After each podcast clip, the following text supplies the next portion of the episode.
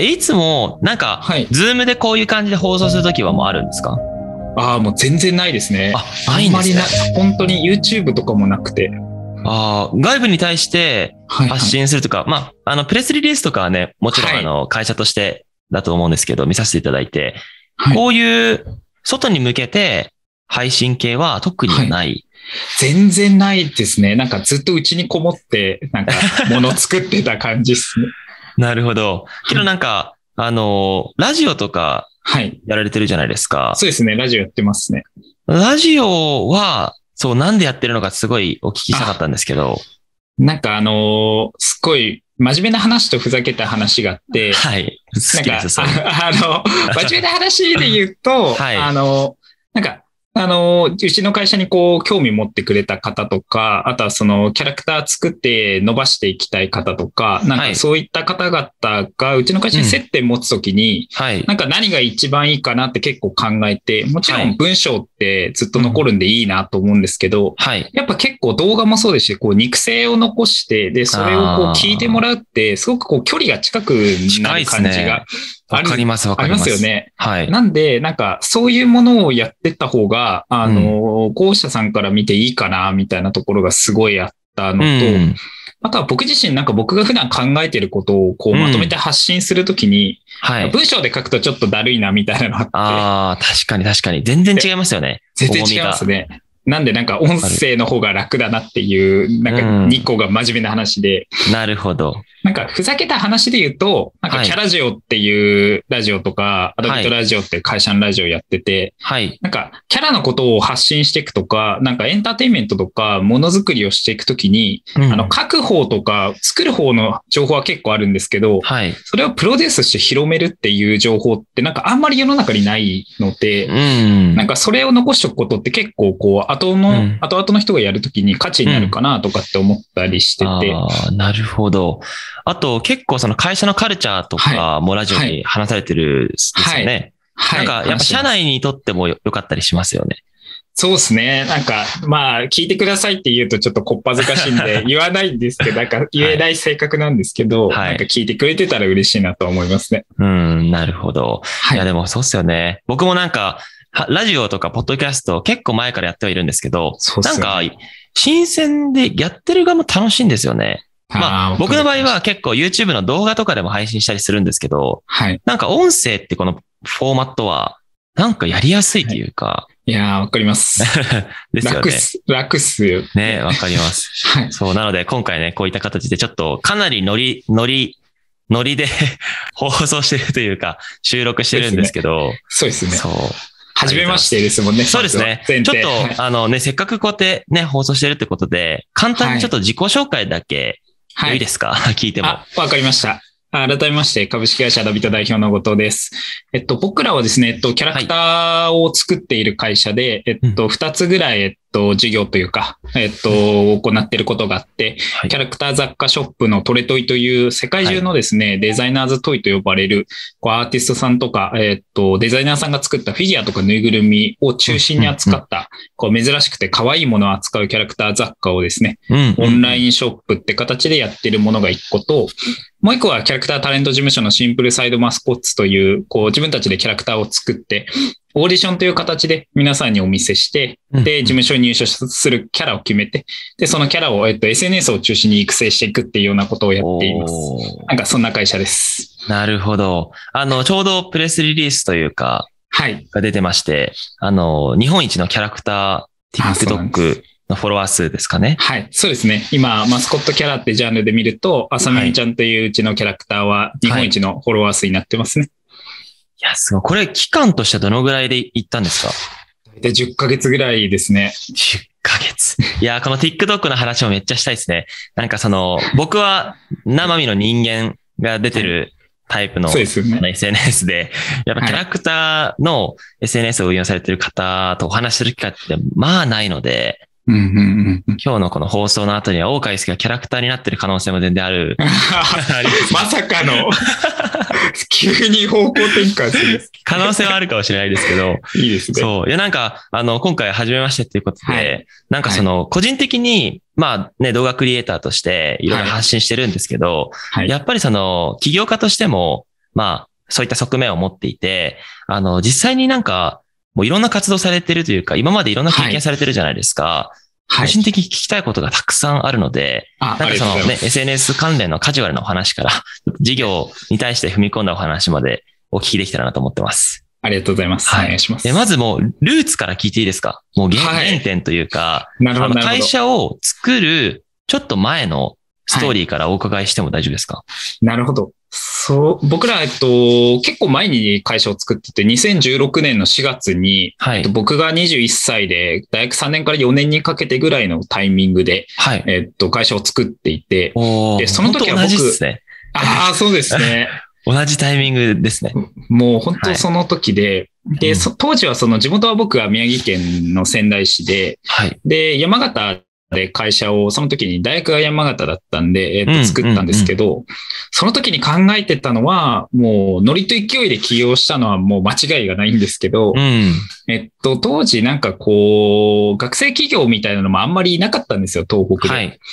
でも、そんな中でも、なんかちらほらこう、イベントみたいなのがあって、はい。で、その時にあの、やっぱりあの、僕はあの、仙台市なので、あの、震災が僕が高校1年生ぐらいの時ですかね、あって、で、やっぱりいろんなことを経験して、やっぱりボランティアに行ったり NPO をやったりとかっていうのは、うんまあ、結構みんななんか別に意識が高くなくても、うん。なんか当たり前にやるような空気感だったんですよ。はい。で、そんな中で、あの、結構社会起業家って呼ばれる、こう、地域とか、その世の中に対して、こう、ちょっといいことして、それをビジネスにしていこうっていう人たちがわっと出たタイミングで、うん。で、僕は大学進学してからも、そういった人たちの、えっと、イベントとか、声を聞く機会っていうのが多くて、うん。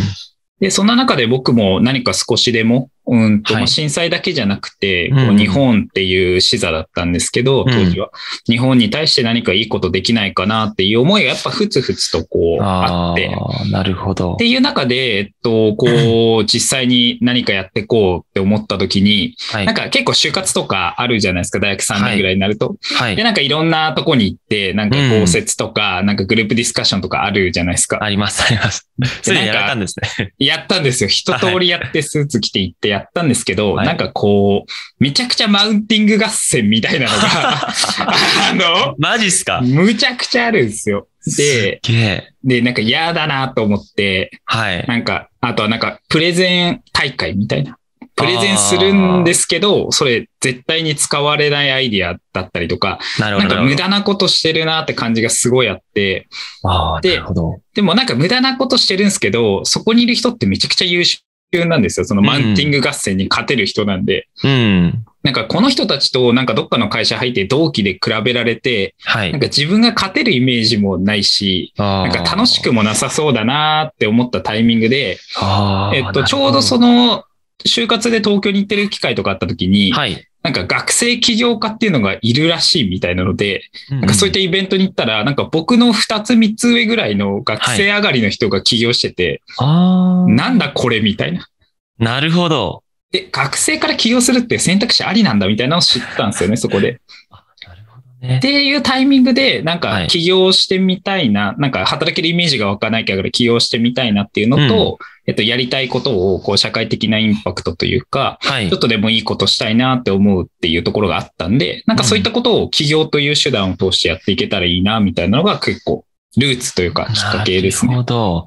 じゃあ結構その、もちろんそのね、その震災の原体験もそうだし、あと一回就職活動もされたっていうことが、僕たちは全くせずに、はい。まあ、あはいの、なんてだろう、動画やりたいねって言って休学して、自然と起業みたいになったので、就職活動っていうことをしてないんですよ。なるほど、なるけどほど。実態は結構そういうマウント合戦みたいな、まあ会社によると思うんですけど、そういう世界があったっていうのは結構大きそうでいんですすね。ね。僕が言ってたとこはそうでしたね。なるほど。えーけど、その、そういう、就職活動と言っちゃえばそういうものじゃないですか。そうですねそういう環境に行って、あ、自分はここじゃないわって感じるには、何かソータさんの、なんか、はい。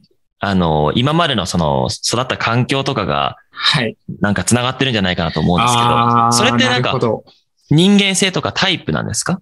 そうかもしれないですね。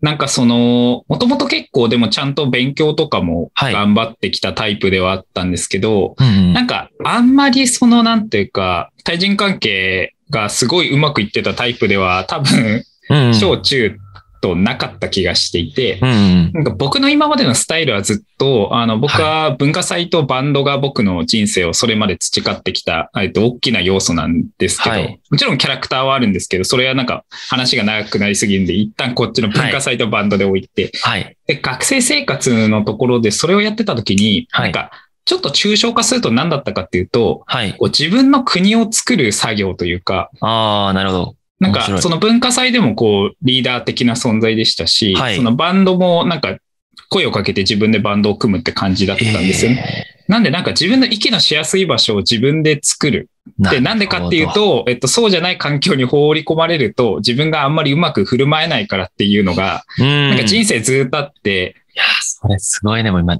納得しました。でも逆に言うとなんかそれでちょっとこう、うまくいくというか、仲のいい友達と物を作ってみんなに見せて喜んでもらうっていう作業が全部だったので、うん。これでうまくいくんだったらそうかもっていうのがあったのかもしれないですね。なるほどね。え、バンドのその活動とかってのは、はい結構もう、そういうバンド活動みたいなものに憧れたとかあるんですか？あ、そうですね。なんか中学ぐらいに、やっぱ僕の世代って、僕27歳って、はいなんかあの、バンプオブチキンとか、ラッドウィンプスとか、やっぱりそういったバンドたちがやっぱり全盛期の時代だったんで、はい。やっぱり若くてバンド男とかと組んでやってみたいなのはやっぱ盛り上がってて、で僕もやっぱそこに憧れて楽器買ってみたいなのがはいあったんですよね。はい。え、それは、えっとはい、持続はしなかったんですか？そうですね。えっと、高校時代は高校で、えっと、結構ライブハウスとかでもやってたんですけど、はいとりあえずみんな進学して終わって、はいで、大学の時は、もうなんか、初めにその大学1年生の時にバンド組んだやつが、うんなん。か結構そのオリジナルで曲とかも作ってライブハウスでやってたんですけど、はい。大学1年の時に、そのもうこ、このバンドは、えっと、はい学生で終わりだと。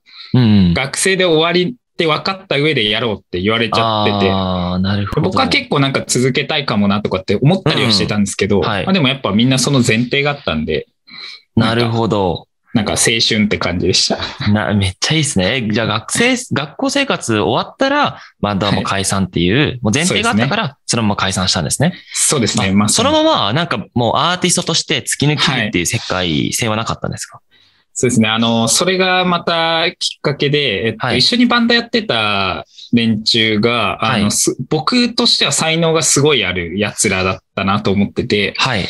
で僕が一番才能ないなぐらいに思ってたんですよ。曲とかも作ってたんですけど、はい。でもその中でやっぱギターのフレーズとか、うんその、作曲のフレーズとか歌詞とか、はやっぱ作られてきたものみんなで見せ合って全員曲作るみたいなバンドだったんですけど、はい。やった時に、なんかそいつらの方が明らかにすごいのに、うんなんか僕より夢を諦めてたんで、うんうんうん。なんか僕じゃ無理だな、みたいな感じでした。マジっすか。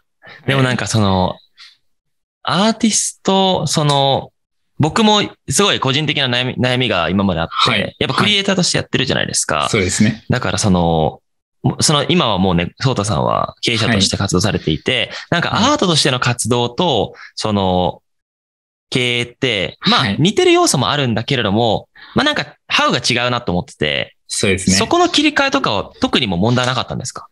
そうですね。なんかあの、今考えると結構あったから多分戻ってきてるんですけど、そのものを作るところに。はいなんか音楽じゃなくて、キャラクターも僕の一個大好きな分野だったんで、キキャラクターっていうものづくりに戻ってきて、やっぱりその、今作ってるキャラクターたちも自分で全部企画してラフを書いているっていう背景もあるんで、やっぱ物を作るところに戻ってきてはいるんですけど、はいで。も当初はやっぱ飯を食っていくために、うん。なんか別に好きじゃないけど、えっと、学生がやっても勝てそうな分野っていうので、はいあの、メディアとかアプリとかで起業してるんで、はい。一回捨てたところはあって、なるほど。で葛藤は多少あった気はするんですけど、はいでもやっぱり、えっと、好きな友達と好きなことを、好きなことというか好きな時間を過ごすっうんていうところの方がなんか優先度が高くて、はい。なんか良かったのかもしれないですね。選択肢がなかったんで、それ以外。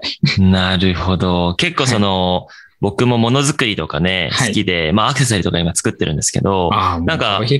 ね、ロールモデルというか、はい。結構バルミューダさんとかって、はいはいはい。彼もバンドややっていて、夢を諦めものづくりってるじゃないですか。やっぱそういう自分、自己表現をするタイプの人って何か自分のその思想を別の形で転換させるというか、はい。そういうのあるんですかね？ああ、なんか、あるかもしれないですね。なんか言われてはじ、初めて言う、なんてか考えたんですけど、ですけどはい。でもなんか、一定なんかものを作っていく前提で場所を変えてきた歴史はなんかあるかもしれないですね。うん、なるほど。え、でもその、さっきの最初メディアとか、いろいろやられていたっていうお話があったんですけど、はい。えっと、すもう、僕もね、ノートとか見させていただいて、あありがとうございます。めちゃめちゃやられてましたよね。そうですね。それまで。は、はい。なんか、どういう変遷があったんですか？あの、ざっくりとでもいいんですけど。そうですね。えっと、本当に10個とか事業を多分キャラクターやる前までにやっていて、はい。で、なんか最初はそれこそ、えっと、自分たちがもう資本金1万円とかで始めたんうんで、うんうん。お金ない中で始められるものっていうので、うんうんえっと記事を書いて広告貼るっていうもうシンプルなやつを、とにかく、時間使えばなんとかなるんで、やって、うんうんうんで、それで1、2年やって、自分たちがご飯食べれるってところまで行ったんですね。はい。で、次に、えっと、なんか、でかいことしようっていう思想になったんですよ。うん。で、なぜかというと僕らはやっぱ社会に大きなインパクトを与えて大きいことしたいっていうのが源泉だったんで、はい。って時に、えっと、アプリだと、うもう安ん。直なんですけど、アプリはでかいと。なるほど。メルカリとかタタイミングはいつだったんですか？アプリのチャレンジの。2017年から8年ぐらい、なるほど。メルカリとかがこうバーンみたいな時期ですね。うわーすごい。でもアプリだということで、で、うん。アプリの開発を始めようっていうので、はい。で、えっと、ただ、えっと、やっぱ好きなことをやりたいっていう思いがあったんで、なんか、そこはなんか飯も食えてたんで好きなことやろうみたいな。ので、音楽アプリと、えっと、マッチングアプリっていうものを自分と、自分で、僕は自分でコード勉強して書いて、こう、マジっすか？ご自身で書けるんですか？そうですね、やってました。っっていうのでやってってっていう形がやって、で、えっと、そこで得た学びは、えっと、アプリをやったんですけど、全然伸びなかったんですよ。うん。ロードマップを全く考えられてなくてどうやったら伸びるかっていうのを、となるほど。なぜ伸びるのかっていう、メルカリがなぜ伸びたのかとか全く分かってなくて、うんうんうん。アプリやればいけるみたいな、もうバカ、バカの一つ覚えみたいな感じで。いやいやいやいや。チャレンジすることめっちゃ大事ですもんね。あまずありがとうございます。それなでるほ、ど。で、はいじゃあダメなんだなっていうので、好きなと、好きで得意なことをかけるえ時流があって、ちゃんと毎日何をやれば、事業が成長するのかというか、あのあー、進捗が出るのかっていうのを、はい。えっと、考えなきゃいけないんだなって思って行き着いたのがキャラクターでした。なるほど。あ、そうなんですね。いや、結構その、今までに、僕たちもね、やっぱ、結構ルルーツというか、あの、立ち上げまでのその、ノリ感とか結構近いものを感じるんですけれども、あの、やっぱ、良くも悪くもいろんなものを、まあ、やってしまうというか、それが、何かその、今のそのチャレンジに結びついてる感覚って、あるんですか？あー、えっと、なんか、あんまり、その、言語化を僕は、なんか、振り返って内政を、はい。あ。の、あんまりできないタイプはい。で、人と話してっていうのが多いんで、なんか。少し前まではできなかったんですけど、はい。授業をやっていく中で、キャラクター授業をやっていく中で、こはいれが必要だ、あれが必要だってなった時に、昔これやってたぞみたいなのはかなりありますね。ああ、なるほど。例えば、えっと、ウェブサイトを作ろうとか、メディアを作ろうとか、うん確かに確かに今だとファンクラブのアプリ作ろうみたいな企画をしてて、うんうんの時にやっぱり今までやってきたスキルっていうのがそのまま活かせたりするので、はい。なんか繋がることはあるなとは思いますね。なるほど。やっぱアプリ作ったりとか、なんかその経験を以前にしてると、なんかその、まあ、え業務委託とかで外部に委託するっていう観点でも精度がまあ上がるじゃないですかそう。ですね、そうです。だから、やっぱ早い段階でそういういろんなチャレンジをするってことは結構大事なのかもしれないですよね。そうですね。学、いろんな方から話聞いたりとか読書していると、はいちゃんとその初期の段階から、まあ明確なその目標とかゴールを決めて、それに対して戦略を練るっていうのが、まあセオリーだと思ってるんですけど、はい。はい。なかなかそれできないくて、あの、ねまあ今はね価値観が変わってきてるんですけど、はい。そうだからすごいつくづく難しいなと思ってるんですが、そうですね。今なんか起業したい人とか結構多いと思うんですけど、はいはいなんかそういう、そういう方にアドバイスするんだったら、何を言いますか、ソータさんは。えー、そうですね。えっと、一番、えっと、起業して、えっと、大事なのは、えっと、はい仲間集めと、仲間のみんなをきでモチベートできることなので、うん。えっと、僕はもうとにかく、えっと、濃いつながりを作るですね。なるほど。が、えっと、結論なんですけど、ただ、はいえっと、これはどこまで自分が行きたいかによって全て変わるんですけど、ここからは。はい。えっと、仲間と、えっと、自分たちが食って食って目線で見たら、多分ここで話終了で OK だと思うんですけど、うんうんうんえっと、例えば上場したいとか、はい。なんかこう、大きな事業をつ立てたいっていう場合は、えっと、やっぱすごい人巻き込まないと、確かに。やっぱそこ立ち上がってこないっていう背景があると、うんやっ。ぱすごい人を巻き込むために一番重要なのは自分がすごくなることで、うん。やっぱりなんていうか、頼ってるだけの人は、やっぱりいざとなった時に、あの、役に立たないじゃないですか、普そう。ですね。そうですでね。、代表が役に立たないと普通に無理なので、うんやっぱりすごい人を巻き込むためには、お前がすごくなるということを自分に思って、やっぱりな自分に何ができるのかっていう強みうん。で、自分は他の人より秀でてる部分は何かっていうのを鍛えなきゃいけないなと思う。なるほど。なるほど。この2個な気がします。なるほど。なんかその、そのなるほど連呼しちゃったんですけど、あの、やっぱその、まあ僕の話で言うと結構クリエイターやってるじゃないですか。いやで、はい。クリエイターバーってやった時にもうマインドが変わって、ちょっと企業に、企業というか経営によってるんですね、マインドが。はい。はい。けど、自分の本当の強みって何かってなった時に結構表現者だったりするのかなっていう、うん。個人的な相談なんですけど、はい。はい。あの、例えばもう本当にわかりやわかりやすすぎる例かもしれないですけど、スティーブ・ジョブズと例えばはい僕を比較すると、経営力とか、なんかそういうのはもう圧倒的に差があるけど、なんか動画編集能力とかだったら、うんまあ、秀でてるなって、超なんか変な。いや、でもめちゃくちゃそうだと思います。めちゃくちゃそうだと思いまでもそれがやっぱ長期に、まあ僕たちもね、やっぱ社会にインパクトを残したいって思いはやっぱあるので、自分がこの表現者であり続けるってどこまでなんだろうなっていうのはすごい感じてるんですよね。す。なるほど。でも本当に、その、やっぱり、ちょっとあの、これ撮る前にもお話しした、やっぱりその、大川さんの、あの、ゆうすけさんの会社は、はいやっぱりその、ゆうすけさんの作った源泉っていうものをこう、はいもう村にして町にして国にしていくっていう、やっぱり会社さんだなと。はいで、。それに共感してみんなで、こう、また新しいものを作ってう、んそれがまた別次元のとこに行くっていうスタイルだと思った時に、うんやっぱり濃い源泉が薄くなっていくと、やっぱどんどんどんどん薄くなっていくんだろうなっていう感覚はめちゃくちゃあります。ああ、なるほど。いや、はいめっちゃ勉強になるな。なんかその、僕たちも、まあ今のね、僕の活動とかもそうですけど、はい。比較的、やるその領域、登る山に関しては、はい。まあ、大きいのももちろん大事なんだけど、自分たちがやれる、勝ちきれる、うん走りきれる領域を結構選定してはいてはい、ただその、ソータさんで言うと、その、はい好きなこと結構大事じゃないですか。はい。そうです。で、もう資金調達とかもされてるんですよね。そうですね。してますね。なので、その外部、ステークホルダーさんが、まあ、現れたとタイミングでの、なんか、内部的なはい。好きなこととのズレみたいなのは、なんかなかったんですか？ああ、それで言うと、えっと、はい今のところはなくて、はい。というのも、えっと、これはその、ご説明して協力いただいてるっていう背景もちゃんとあるっていうのはあるんですけど、はい。えっと、僕は結構その、もう自分の好きなことをやっていきたいっていう思いはありつつも、はい。やっぱりうちの会社のミッションの明日の楽しみを作るっていう、うんう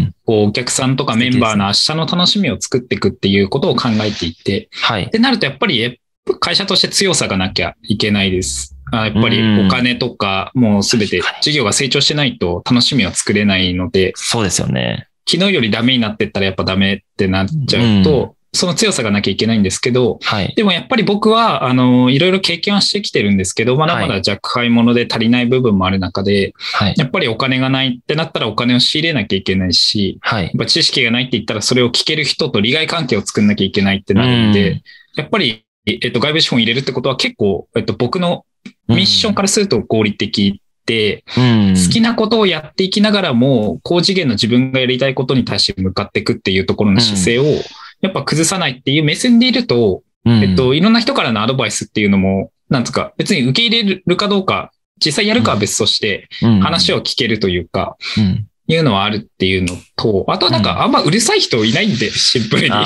でもそこはなんか、あソータさんの、まあ先ほどのね、カカルチャーとか、はい。そこの人間性みたいなものがやっぱ事業にも現れてるから、はい。そこが多分綺麗に進んでるっていうのがすごく僕的には感じましたね。あ、ありがとうございます。はい。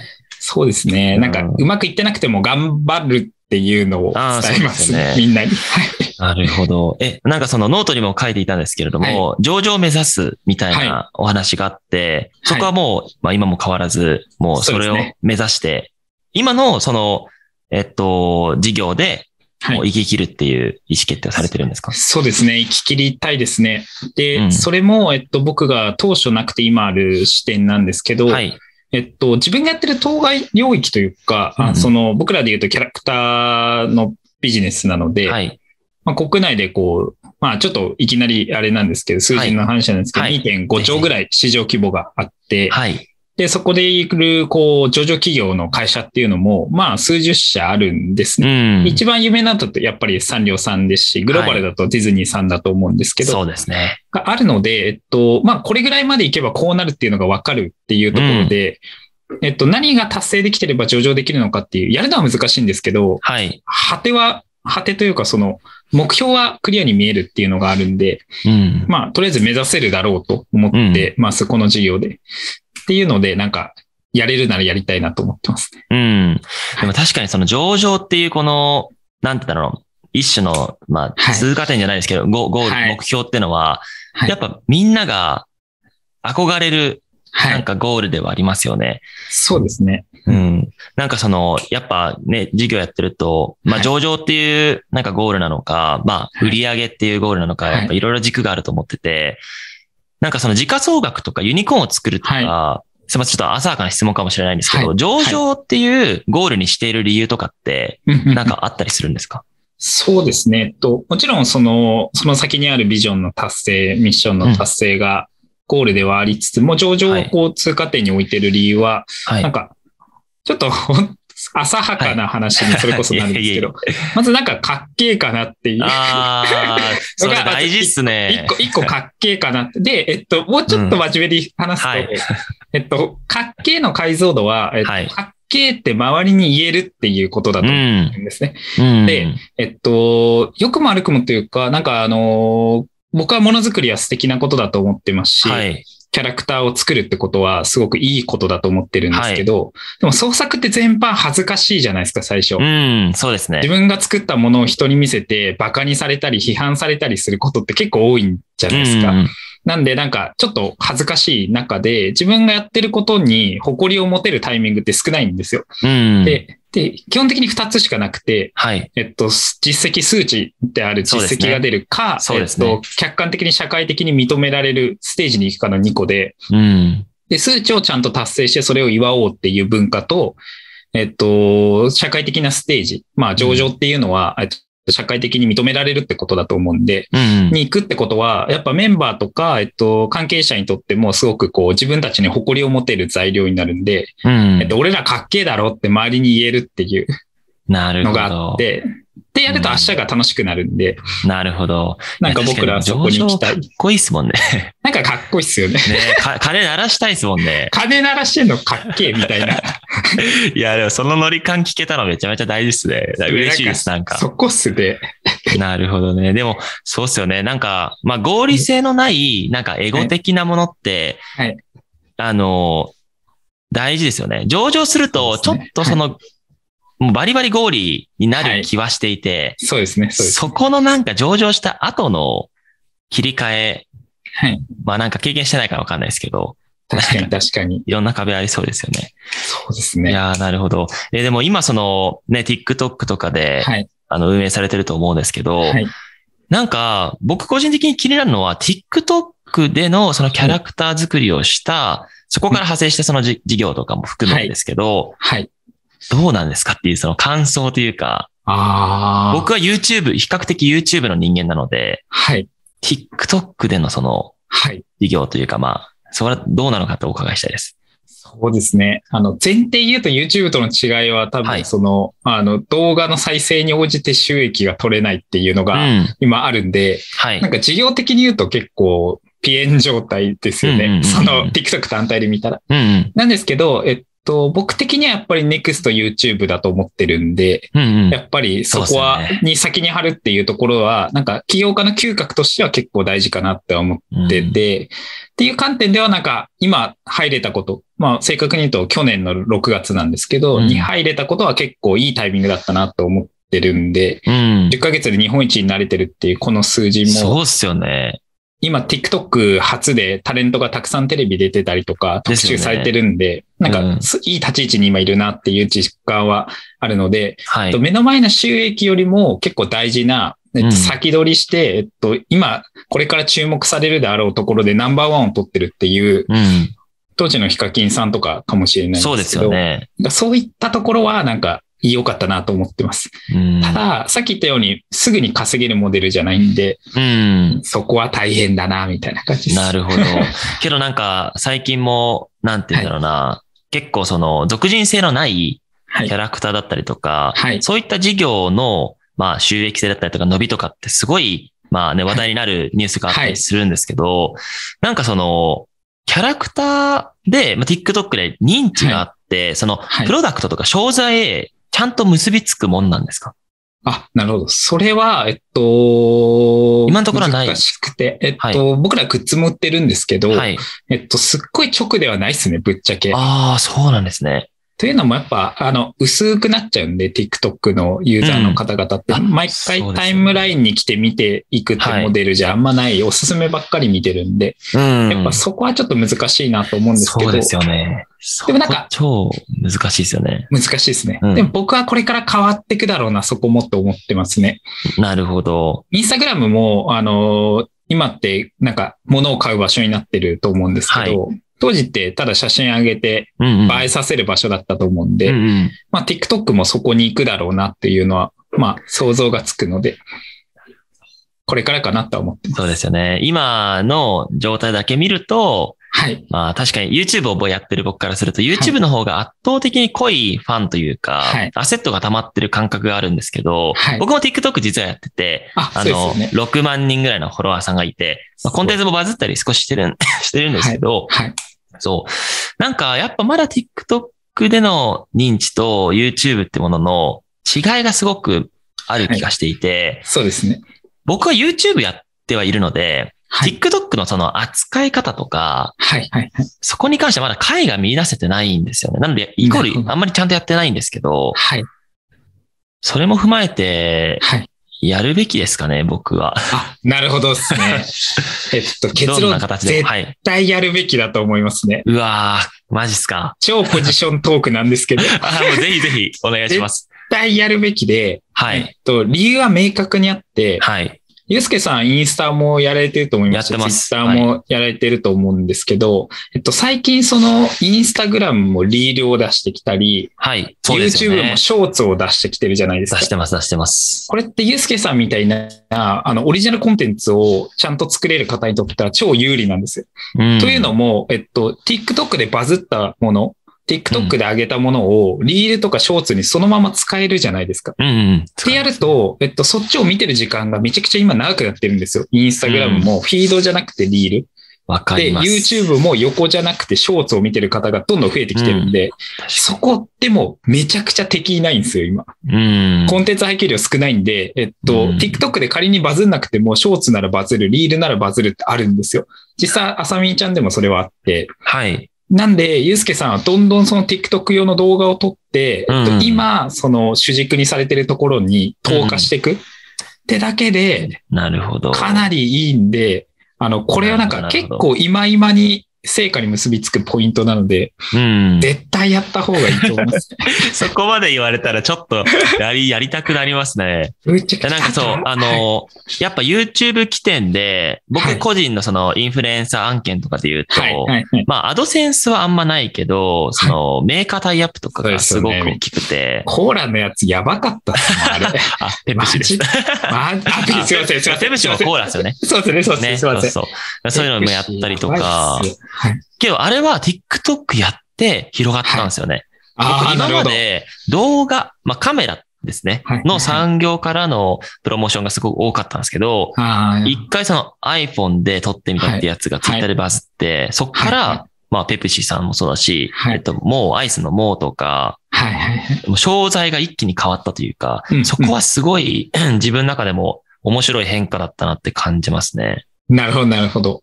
そう本当そうで、うんなんかやっぱタイアップが集まる場所とかって、やっぱあるなと思ってて、はい。その企業さんがどんどんどんどんその、今 TikTok が熱いっていうのを認識し始めてるから多分そうなってる気がしてるんですよね。うんうん。なんでやっぱりなんか目の前すぐに収益化できないけど、やっぱ企業案件できるとか、なんか自然な流れな気がしますよね。TikTok 上でも。確かにね。いやでもなんかね、コンテンツを作られてるからこそすごく聞きたいんですけど、今ってやっぱ TikTok、YouTube、インスタとはいかめっちゃあって、はい。僕の中でざっくり YouTube とか TikTok がすごい可能性あるなとは感じているんですね。はいけど今って、まあなんか NFT とかデジタル上のこの、なんていうんだろう、まあデジタルネイティブなコンテンツみたいなものもあって、やっぱそこも、あの、視野に入れて、はいなんかその事業戦略練ったりとかはしてるんですか？あ、そうですね。あのー、僕らはそのキャラクターの出身地って呼んでるんですけど、なんはいかどこからキャラが出てきたら、なんか一番こう、今熱いかみたいなのを考えるのが多くて、はい。で、一個は一番 TikTok だったんですけど、うん。NFT もそれであるなと思ってて、はい。ただ、えっと、TikTok って、えっと、10代の50%以上の人が使ってるって感じで、やっぱはい若い人が結構みんな見てるプラットフォームなのに対して、なのでマスなんですよね。うんマスのプラットフォーム。ただ、NFT ってやっぱり登記ホルダーの方なので、そうですね。えっと、誰に向けてビジネスをしたいかっていうところの観点で見ると、えっと、ファンの方とか、えっと、うん一般の方に僕らはやっぱ明日の楽しみ作りたいっていうのがあるので、まあなかなかちょっと違うなとはぶっちゃけ思うなるほど。ことは今のところちょっとカルチャーフィットはしてないみたいな感じそうですね。。ありますね。ただ、えっと、最近考え方がちょっと変わったのは、はい。その、なんか、そこで台頭したクリエイターさんがすごく、えっと、自分でやりたいことができているって場面を結構見ることが多くうんて、うんうん。NFT 初のアニメーションだとか、うんうんグッズが売れたりみたいな、はい。なんかそういうのがあるんで、えっと、僕らが作ってるその明日の楽しみを作るの対象の方を、こう、メンバーとか、うんえっと、巻き込むクリエイターの方っておくと、えっと、はいその方々の楽しみすごい作りやすいなと思ってて、うん。なんかそういった意味では、なんかクリエイターさんを巻き込んだりとか、はい。えっと、僕らの社内のクリエイターさんが楽しいと思える企画をう NFT ん初でやってみたいみたいな気持ちはあります。ああ、なるほど。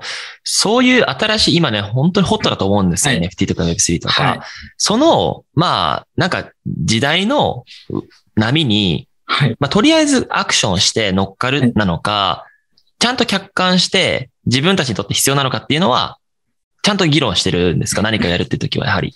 そうですね。あの、なんかあの、ただ儲かるからやるとか、うんえっと、ただなんか世界に行ける IP を作るみたいなのって、うんなんかシンプルになんかダッサいじゃないですか。あーちょっと僕、僕の価値か観ですけどっこいい、ダサい、大事ですそうね。そうなんですよ。なんかダセーなと思って、なんうか、ん。あんまりこう色気のある議論じゃないっていうのを結構社内で言うんですけど、はいそういうのがあって、うん。なんで、なんかあの、やっぱそう、ダセいことをしたくないので、うんっ。てなるとやっぱりなぜ僕らがやるのかってことを結構真剣に考えますね、そうですよね。はい自分たちのその思いとか、まあカルチャーが広がるし明確な手段だったら、ありだよねって話だけど、ちょっとなんか時代の流れに左右されて選ぶようじゃ、まあダサいっていうことですよね。そうですね。なんか僕はなんかあのーなんていうか、あの、もちろんその時代の流れに乗って、はいそ。こに波に乗って何かをやるっていうのは企業家としては正しい行動ですし、はい。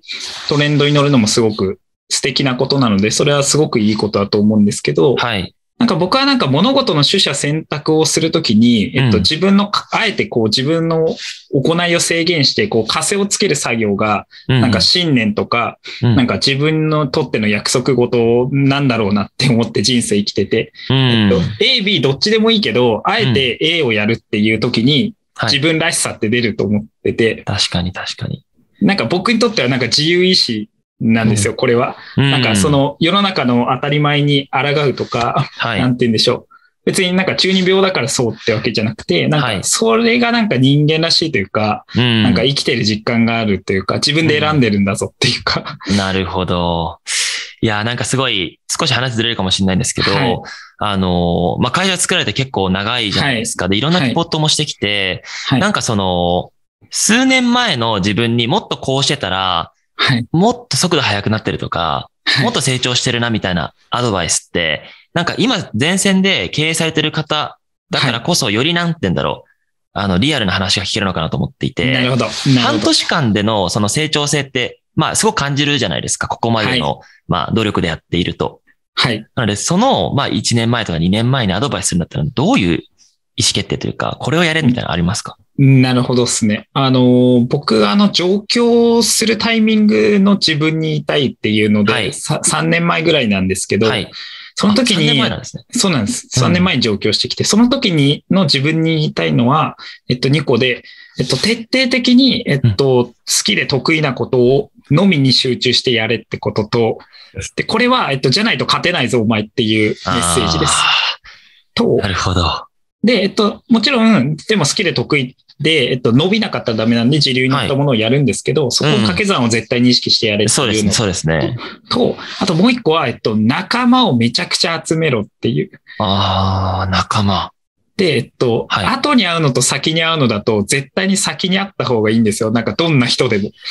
なるなんで、自分が何者でもないうちに、えっと、自分の仲間になるであろう人たちにどんどんリーチして、とにかく人脈を増やすってわけじゃないんですけど、はい。自分とバイブスが合う人をとにかくより多く集めておけっていうのは言言いますね。。もっともっと上に行けた気がします。なるほど。じゃあもっと早い段階で、いやでもそれすごい僕も、あの、反省があって、はい僕、言うてもククリエイターだったじゃないですか、はいちょっと前まで。はいだから、尖ってなんぼだなっていう。だから、はいその誰かと会うとか協調性がマジでなくて、めっちゃなくて、今考えるとも、はいもっとね、数年前ってもっと若いから、はいはいはい。もっとゴリゴリゴリゴリいろんな、まあ大人の人とか経験してる方とかね、あの、自分たちの価値観に合う人とかとはい会っときゃよかったなって、すごい感じていて、めっちゃわかります。いや、でも、もうここまで事業を大きくされてる方で、もう数年前はい振り返っても、まあ、はい本当好きなことっていうのと、まあ、それがちゃんと世の中のタイミングに合ってるかどうか、はいはい。と、自分たちのカルチャーに近いはい。仲間を、まあ、早い段階から集めとくと。そうですね。あと、絶対後輩軽視するなって言います。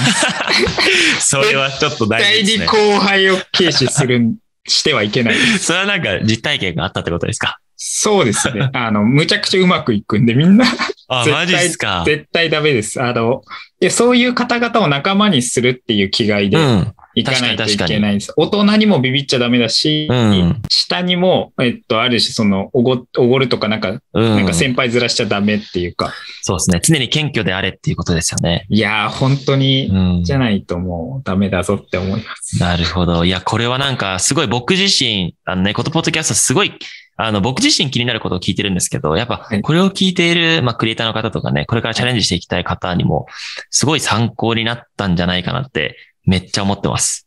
あの、そうですね。はい。でもその時になんかはい大事なのは、でも、はい。クリエイターの方って本当、ユースケさん言った感じで、やっぱあるじゃないですか、自分の信念が。あります。なんで、その信念を守るために話半分で聞けばいいから、とりあえず話すっていうのがう大事。ん。別になんか受け入れて傷つく必要がないんですよね。うん。えーって言ってればいいまあ、だけなんだけど、に確かに。クリエイターの方ってやっぱ繊細な部分とか、あうんべての言葉を全部入れちゃう方が多いと思うんで、そうですね。そこを、えっと、やらないで、えっと、うん。半分で聞いて、でもうん半分で聞くの数をめちゃくちゃ増やすと、うん。めっちゃ一気に行くっていう。なるほど。いや、でもその考え方本当大事ですよね。そうですね。でもやっぱそういう考え方を身につけるには、はいまあ、今回こういうふうに対対話したとか、何か外外的要因というかね、はい。があって、あ、人に会おうとかなると思うんめで、ちゃくちゃそうですね。ですよね。なので、いや、僕も今日お話しして、すごい、あの、クリエイターとしても、なんか、き起業家としても、すごい、これから頑張っていきたいなって思いました。あ、ありがとうございます。いや、すいません、なんかいろいろ、あの、はいカジュアルなご相談ばかりしてしまったんですけど。あ、いえいえ、こち何か、らこそソータさんの方で、はい。あの、最後、お伝えしたいこととか、話したいこととかってありますか？わかりました。えっと、そうですね。クリエイターの方たくさん、えっと、見られてると思うので、はいえっと、僕ら、あの、やっぱり、えっと、マスコットキャラクターを作っている会社なので、イラストレーターさんとか、あとそれを広めるプロデューサーの方とか、うんうん。なんかそういった方々とこう、どんどんどんどんお仕事していきたいので、うんうんそ。してなんか自分のアニメーションとか、イラストとか漫画とか、に自信があって、なんかこう、一発当ててえな、みたいな人がいたら、なんかアダビトって検索してもらって、うちのウォンテッドリーとか、えっと、僕のツイッターとか見ていただいて、うんなんかご応募いただければすごくありがたいなと思ってます。ありがとうございます。多分ツイッターの DM が 良さそうな、あの、クリエイターなんでカジュアルに連絡してくるような感じで。あいや、で。も今のこのお話聞いたらね、なんか動画作りたい人だけじゃないので、やっぱ何かの形で結びつくと良いですね。そうですね。ぜひぜひ。はいい、や、でも今日は貴重なお話をありがとうございました。や、こちらこそありがとうございます。また今後もよろしくお願いします。はい、お願いしますありがとうございます。